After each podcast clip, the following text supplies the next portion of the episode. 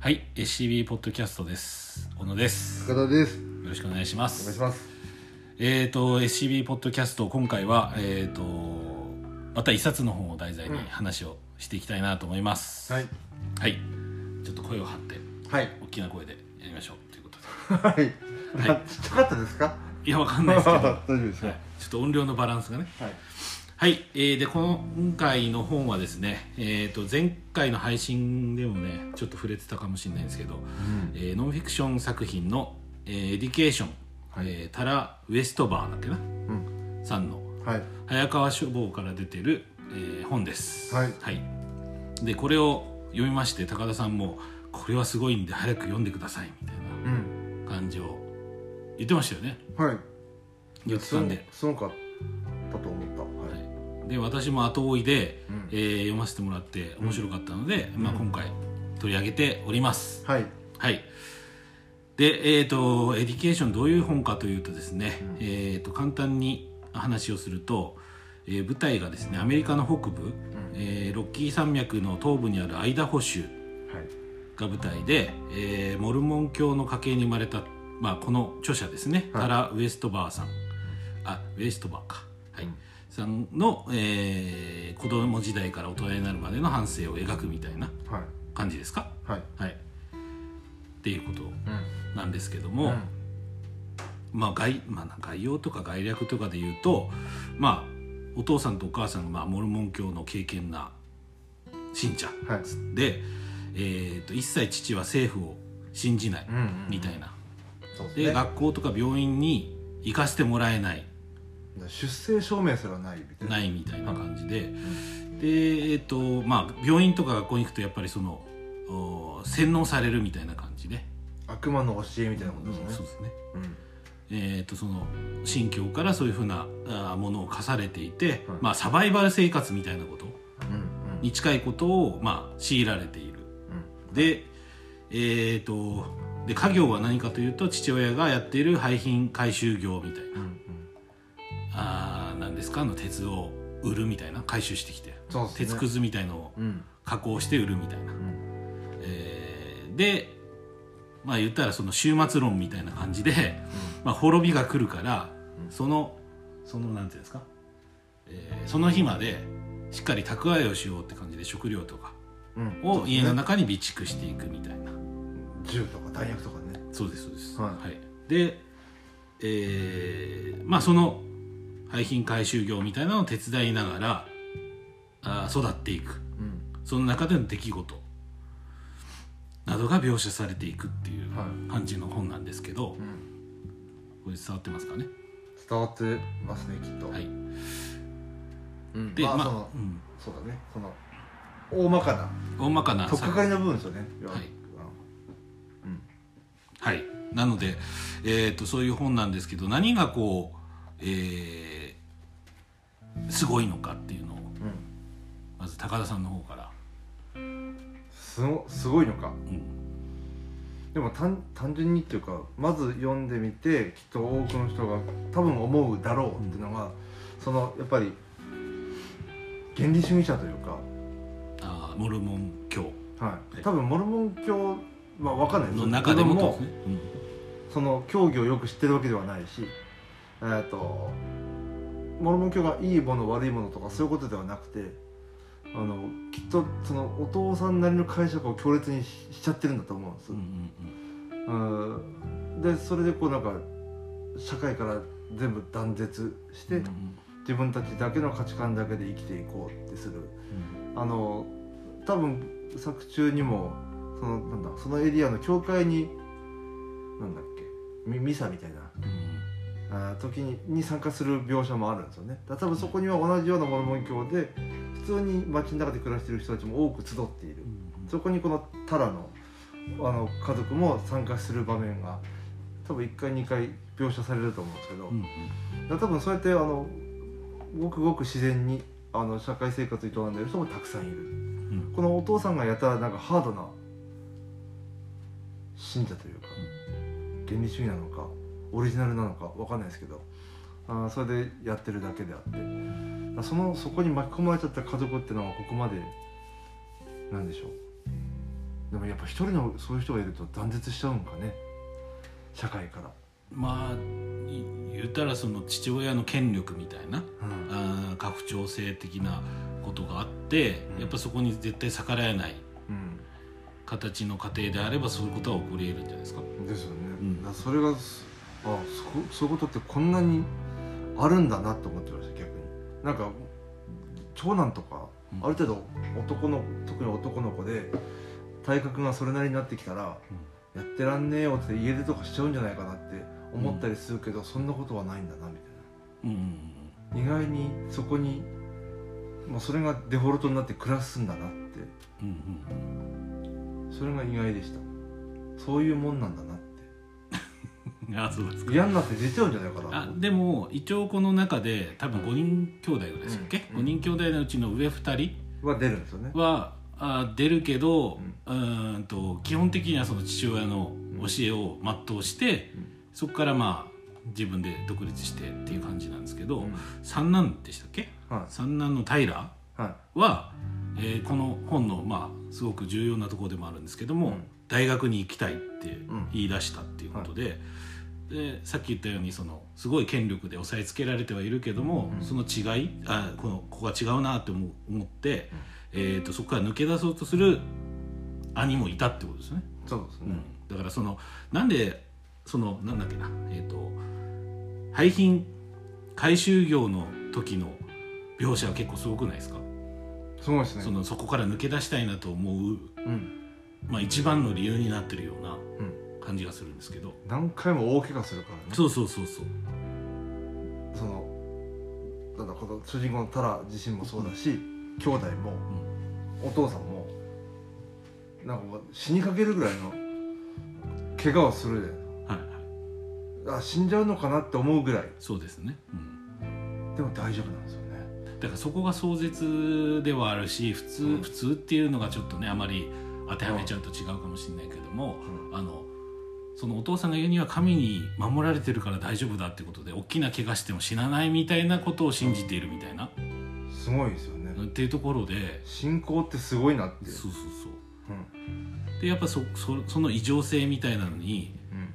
えーまあ、気がついて、まあ、その兄のタイラーは大学に行くために出てっちゃうみたいうんな感じですよね。うんやっぱその、しまあ、タタイラーもそうなんだろうけどやっぱ社会を知ってというか、自分たちの家族以外の価値観というか考え方物事の捉え方を知るでそこにこう教育とか教養がそ備わってきてさらにまあより自分たちのなんだろう社会における位相を知るといううかんうん自分たちがいかにこうちょっと風変わりだぞっていうことをより強くし認識できるんですよねうん他を知ることでうんだそれがすげえなと思いましすあそれがすあすごいにつながってくるんですね。たはいなるほどなるほどもうなんかもう結論にな近くなってきてますね 個人的にそれちょっとあのあともううちょっと数分待ってもらってそうですね数分っていうかまだ序盤なんではあなるほどなるい、だから多分そういうことをし知って自分たちの社会でのなんだろうう平べったい言い方してれば浮きっぷりを知るというかあちょっと変わっ相当風変わりだぞうちはみたいなことを気づけるんでしょうねほどうんうんうんなんかでもそのタイラー、うんえーと兄弟の中でもその兄のタイラーはうん結構あのなんですかね地下室で本を読んでたりとかはいっていうことがあって、その本は、うんえー、と母親の所有してる本みたいな感じで、えー、とやっぱちょっとその上の2人の兄弟とはちょっと違っていたみたいなうんでその本を読んだりいろいろ他でインプットして、えー他の世界を知るにつけやっぱ大学で学びたいってなっていくそうってですねいう部分があったりうんしたんですよね。うんはいこんな感じですかね。そうですね、はいでまあ純粋にもうお父さんにつ追随してるっていう自覚すらないのかもしれないけどうんその生活に、まあ、即して生きている兄弟もいるしうんまあ距離を置きながらもまあそれでも仕方ないよ従おうっていうスタンスもいるしそこはいろんなグラデーションがあるんでしょうけど、うんうんお母さんも意外でしたね読んでてえーいやーでもその あお母さんはこうこうあるべきみたいなのあるってことですかい意外いやなんか意外っていうのはあの途中までお母さんはお母さんの自我があるのかと思って読んでたんですよあーうんはいどっかで、でも意外にないんですよねないっていうないことというなかのかな俺ないではない気がするけどなないというか意外にああそそっち寄りなんだっていうお母さんはお母さんだと思っていう自我が合ってるように序盤感じるんですよ読んでてあんまりお父さん寄りにでもないというあーいやおでも分かんないですよその解釈としては、えー、とどどっちなんだよみたいなうん、話に最後なってくるとこはあるけども、うんどっちもなんじゃないかなと思いますけどね実はどっちもというのどはっちもっていうのはおかお父さんのそのことにも寄り添いたいしああ娘にも寄り添いたいっていああうその2つがあの矛盾して存在しているみたいな感じなんじゃないかなと思ってますけどね。なんか、まあ、多分多分だけど自分は自分なりのや役割をお母さんに当てちゃったんでしょうねきっとうん読んでてはないんかどっか中立中立にいるもんだっていう、うんそうですよねそうだと思います。うん、だけどこのこの本のまあなんでだねあのその感情の複雑性っていうのは結構すごいなと思いましたけどね。うんあのなんだろう別にえっ、と嫌嫌になってはいるんだけどやっぱ家族っていうのが強固に、はが存在してるみたいなうん感じで、普通だってあのタイラーとかも、はいまあ本当に嫌になって出てっちゃったらもう二度とそこには顔出さないみたいなのじゃないですか、はいでも顔出してたりとかうんするするじゃないですかはあの一回出て行ってから。いはいでもちょっとあの自分の居場所を作ってあ作るっのに作ってあるんだからもうここの場所には戻ってこないっていう感じでもうんいいはずなのに、はい強烈にその家族っていうかその実家みたいな感じでうん戻ってくるのはなんか不思議でしたけどね、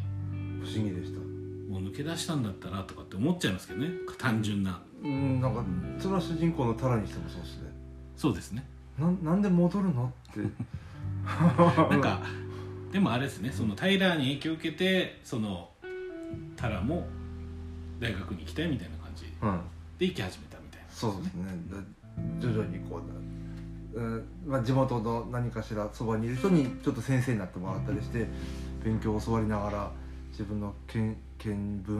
ん見識を広げていくというか、うん深めていくんだけどそのうちこう学校に行き始めるみたいな、うん大学行ってみたいなうん試験を受けてっていうステップに入っていくけどちゃんと違う政治を手に入れても戻るんですよ家に。あれがものすごく不思議でしたね、そんで戻る理由もそんなない気がするんですよ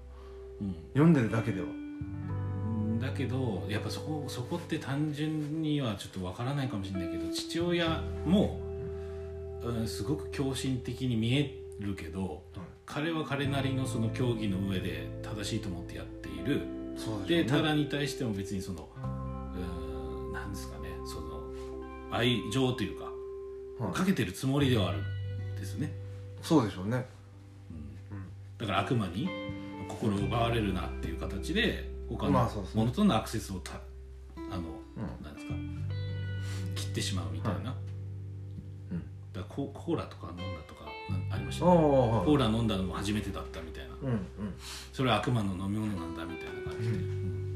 うもちろんそうじゃない競技のもとでずっと競技も何もないないような生活をしてきた自分らからすれうば、ん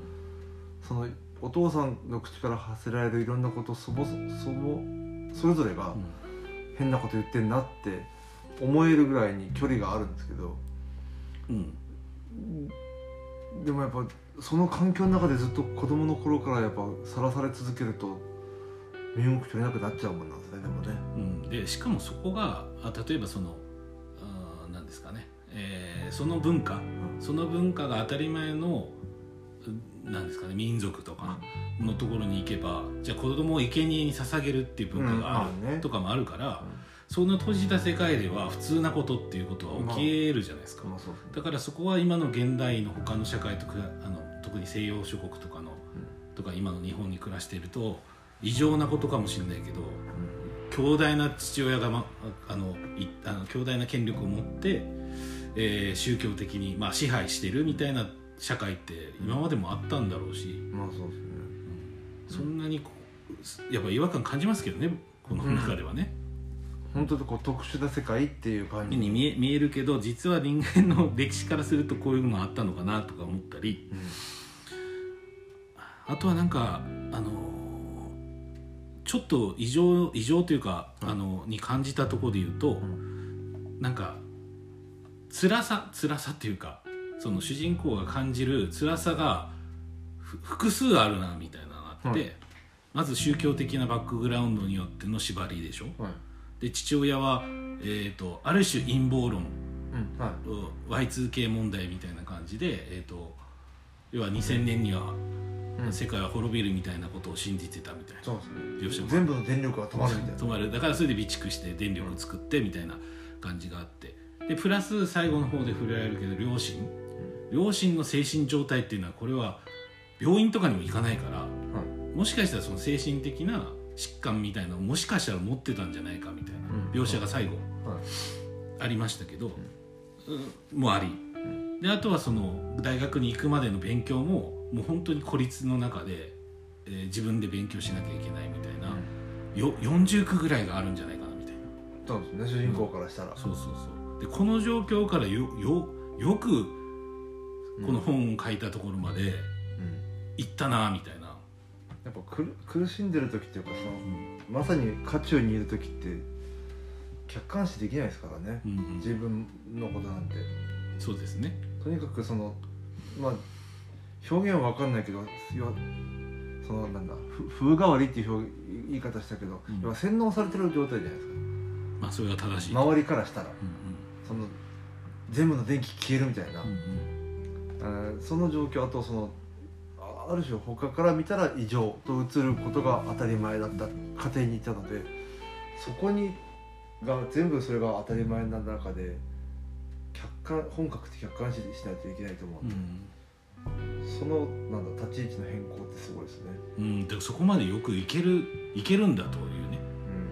ふうに思いましたけど多ね、分そのクラスなんだルームメイトとかともちょっと反りが合わなくなっちゃう場面がうん外に出てからもうんあるけどとかあのボーイフレンドとうんちょっとそれがわなんだろうな意見が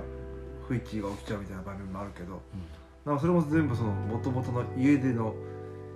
価値観みたいなものに起因してるのかなみたいなのがうん場面がたくさんあるので、うんすごいっすねそれでもなんかそれもこう受け入れてじゃないんだろうけどあ違うんだうんっていうのを知れるあんな周りがやっぱ狂ってんだってない感じで受け止められたうんそれがすごいよなと思いましたね。うん、そうですねなんかちょっとうん病院行かないじゃないですか行かないです、だからあのまず交通事故あった時も行かないうん、あ行ったんでしたっけあの無理やりね無理やりか行きたくないけど、ですぐ帰るみたいうな、ん、で大きなやけどをお父さんがなんかはい、なっちゃった時もう軟膏でオイルですオイルとかでハーブのハーブのオイルで、しかもその母親があれなんですよねハーブの販売でいなんかひそうですねなんかその後ビジネスを成功させるみたいな感じですよね、そうですそうですすごいよなその廃材廃材というか廃材作業場の事故だけで6秒車ぐらいありますよね、ありますねう、ん、なんか高いところ落ちたりとかそうそうショーンがうん落ちてうそこからおかしくなって ん、もうちょちょっと頭打っておかしなっておかしくなったり、はいまあ自分もなんか寸前のところで、なんか足に刺さってうん死にかけるみたいとかなあとなんですかそのまあそれやけどねあとまあ車の事故車の事故何回も死にかけてるんですそうそうそうでもみんなオイルに塗って寝て治すんですよあの父親がすごいですよねあのはまあな半身やけどみたくなったのに、全身やけどみたいうんな、こう復活して、そうなんうですよんなんかオイル塗って寝てて治ったっていう、治ったっていうかまあ元通りまでいかないけどある程度生活できるようにまで回復するうん、それはなんすか分からないんですよちょっともう文面だけなんで何ともどの状どういう状態か分かんないんですけどねで、も多分相当に大変な状態だったんだろうなって思う描写だけどあなんか読んでてあこれで死んじゃうのかなとかって思うけど治るんですよ治るというか復活するんですよ復活するいそれが信仰の力なんですかねやだからあのに人間ってあのやっぱりあの最近あのユクスキュルっていう人はの「い生物から見た世界」っていう本を読んだんですよ。はいあの動物のその世界とう人間の世界の見た目が全然違うから、うん認識において人間の持ってる認識をただあのがぜあの絶対と思っちゃいけないよというでいけないよというか、そういうもんだよって本なんですけど、人間の認知ももしかしたら、うん、なんか同じ人類でもうんすげえ歪むんじゃないかなみたいなおお世界の見え方とかも違うんじゃないかとそうそう、はいすごいなんかだからそのた今対立なんじゃないかなとうんある意味科学がそれを証明してるように見えて、はいでも人間っていうのは主観でしかものを見ないから、そこと対立していくみたいな、で主観対主観で対立してるみたいな感じでだから人間の認識の不確かさみたいなのをちょっと思いましたよねあそのうんと大怪我で死ぬじゃん絶対って思っても意外に死なないえいやそういうことじゃなくてあ の父親の世界の見方です、はうんそこでのもまあそういうことあるんでしょうねきっとねうん、父親の世界の見方がもう信じて疑わないでもそれ宗教ってそれじゃないですかまあそうでしょうね多分でそれが人を救うこともめちゃくちゃあるじゃないですかあるんでしそょうねの認識がうん宗教神様が救祈う、りを込めたオイルで治るそうっそてうほん芯から思ってればうん治るんかもしだれないから科学科学がものすごくその今すごく大きになっちゃったけども実際はその昔の宗教の時代とかは科学よりもそっちがでかかったわけじゃないですかそうですねだから1500年とか600年ぐらいまでは多分それが当たり前だったんじゃないかみたいな病高熱で寝込んでたら祈祷すれば治るみたいなことかとか、治るっていうかうん祈祷で治す昔あの血血抜いたら良くなるってなったんですねあおあの血を抜くことで良くなるっていううんあのことを大真面目にやってた時時代があるとかあるでしょうね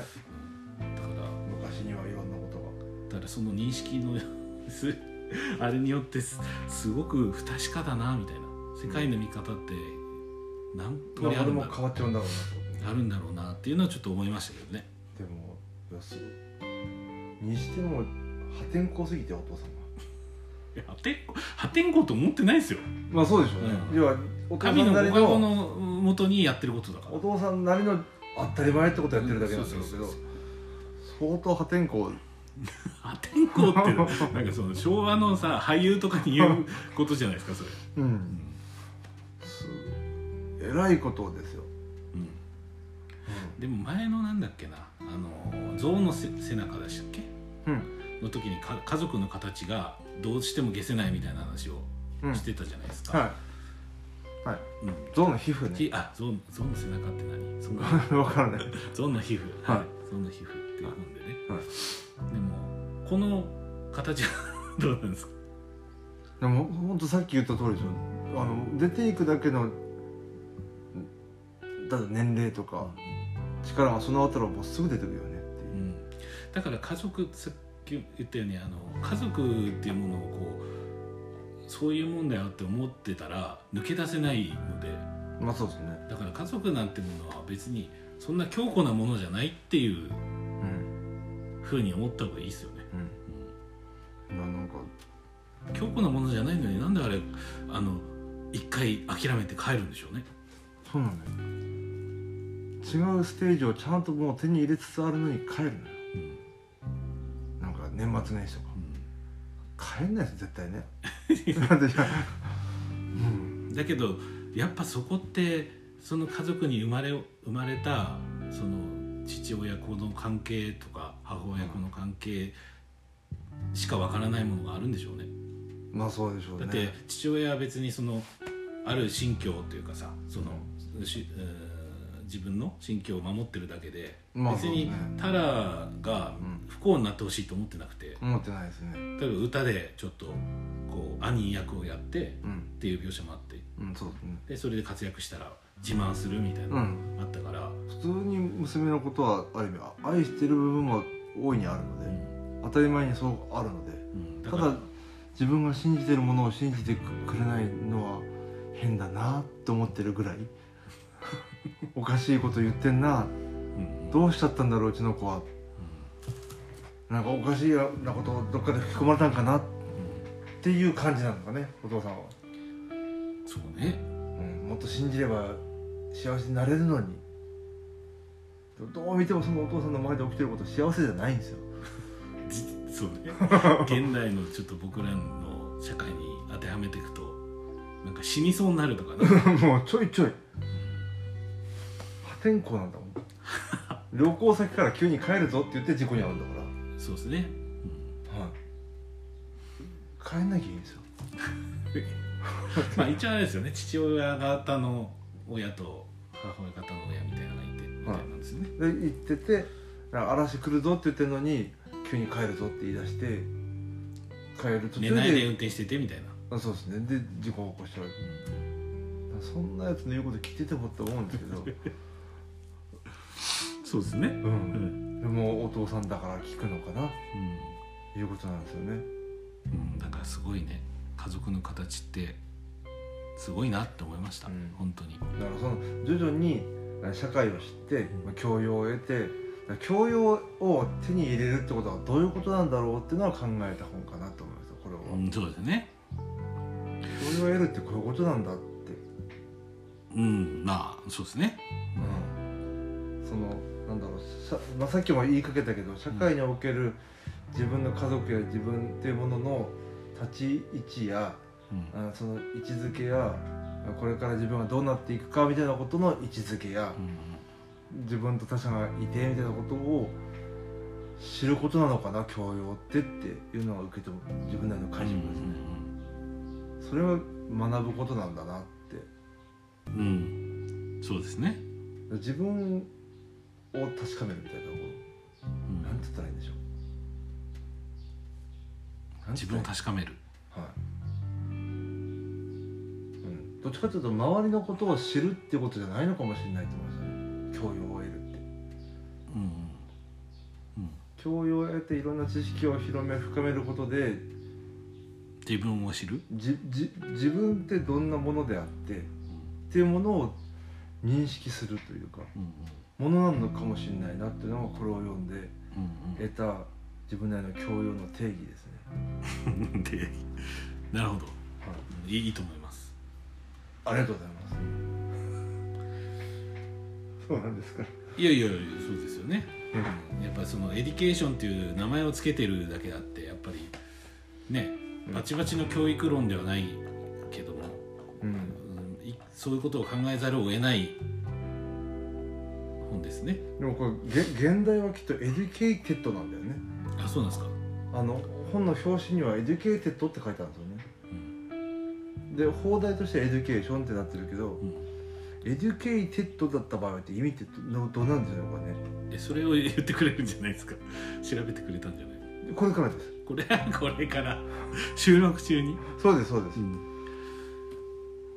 ちょっとすみませんなんか喋っててくださいうまいことまあでいやでもある意味すごく絶望的になるような状況でも自分でこうえあれじゃないですかこう選び取っていって、うんえー、とそこを打開できるっていうことで言えば、うん今その置かれてる状況に悩んでる人たちが人が読めば、いいそういう人たちが読めば、んあ自分の今の状況を変えられるかもって思う本なのかなと思いますけどね、まあうん、なんかやっぱ親の親との関係で悩む友達の関係で悩むってあるじゃないですかはいで普通じゃない境遇の人もいるでしょうと、うんうん、なかなか大変なお家もたくさんあるでしょうからねエデュケイテッドなんだよねそのええエディケーテッドを調べたら何だったんですかえ教育を受けたって過去形ですテッドだから そうです教養のあるだから学識のあるそこにどんな意味が込められてるんだろうなと思っちゃうねそのそのタイトルにした時のうんうんどんなものを込め込めたんだろう多分この文字通りではないでしょうから、教育受けたとかではないでしょううんうんからでもそういうことなんでしょうね多分教育そうそういうこと英語を勉強したとかフランス語を勉強したとか中国語を勉強したとか歴史を学んだとかっていうそんだけのものじゃないんだろうなってことですね教育受けるってうんそうですね、多分うん、っていうのが読んで得たことありがとうございました 今閉まりましたはいそうですねそうですねいやでも道が開ける道が開けるんだな、まあねうん、やっぱりだからそんな境遇でも学学ぶことを忘れなければまあねその道を開くまあ人はみうん学ぶことを忘れちゃいけないなとは思いましたあその学ぶっていうのは何かを暗記するとかではなく、っていう感じですかね、い、うん、うん、学びが人を救う的な、まあそうですねうんその例えば大学への道を開くとかうんいうこともあるんでしょうけどですあのこれ読んだ方がいいですねあこの本ですか皆さんはいいや特にね変わりますよ教育ってものに対する学びってものに対する考えう方がんこれはでも大人になったらやっぱり、ま、あの学校での学びじゃない学びをしていかしていかなくちゃっていうかしていけるじゃないですかはいろんなだかそうですねらそれはまあ何かを知ることだったりまあなん本を読むでもそうかもしれないし、うんそういうのを諦めないでややっていく必要あるなましたよねそのこれを読んで以降はだかテーらマどんな本を読むにしてもそういうことがよぎりますねあそうなんですか何かは得てるわけじゃないですか何読んだってまあそうですね何かを、まあ、覚えたり知ったりしてるわけででなんかそういうのはなんかちょびっとずつ固めてるのかもしれないなと思いますね自分をうんとは思うようにはなりましたねじゃ大あきい本ですエディケーションは人を救うってことではい救われるってことでそうですで映画になるんですよねこれねうん知らないです映画化されるんじゃなかったっけなこれなんかきつそうですね描写がねそう映画ってどうするんでしょうと思いますねなんかこう暴力オイル塗って寝てるシーンとかえー、ってなるなまた難しいっすよね映画ってしそのまま描けば面白い映画になるかっていうとまたちょっと違うじゃないですかうんなんかやっぱりそうどうどう収めるかはあのカメラに収めるかだからい、うんこのままやっても面白くないでしょうね多分エデュケーションこれえあの間違い情報かなエデュケーション映画になるってなんか見た気がするけど僕は知らないですあ映画のものが知らないんじゃ間違いかもしれないです実ね は映画のものってほど映画 そんな詳しくないですから、うん多少み少し見てるぐらいですはい、映画界もやるものっていううこんやってないですよね最近ねとでそうですかでもねはいこの12年でも本当トップクラスのおすすめかもしれないですああそんなに、はいえーよかったですはい、いろんな人に、まあふ、あの自分が普段読むのってあのブックオフとかばっかなのでいいそそんなこうあんま汎用性がないいああろんな人に刺さるかちょっとそうでもないうんうんうんうんけどこれはいけんじゃないですかいろんな人にそうですねはそんなに人を選ばないかもしれないですねいもう誰にでも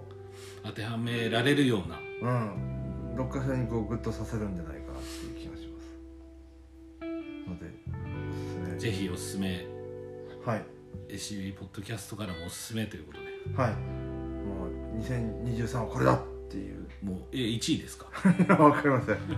上半2023期1位ですかあにあ23ですね文庫はね、うん上半期1位ぐらいのノリですね高田はのノリとしては、まあ、変わるかもわかりませんまあそれははい、じゃあえっ、とまあよ読んで損はない損とかっていうことでもないけども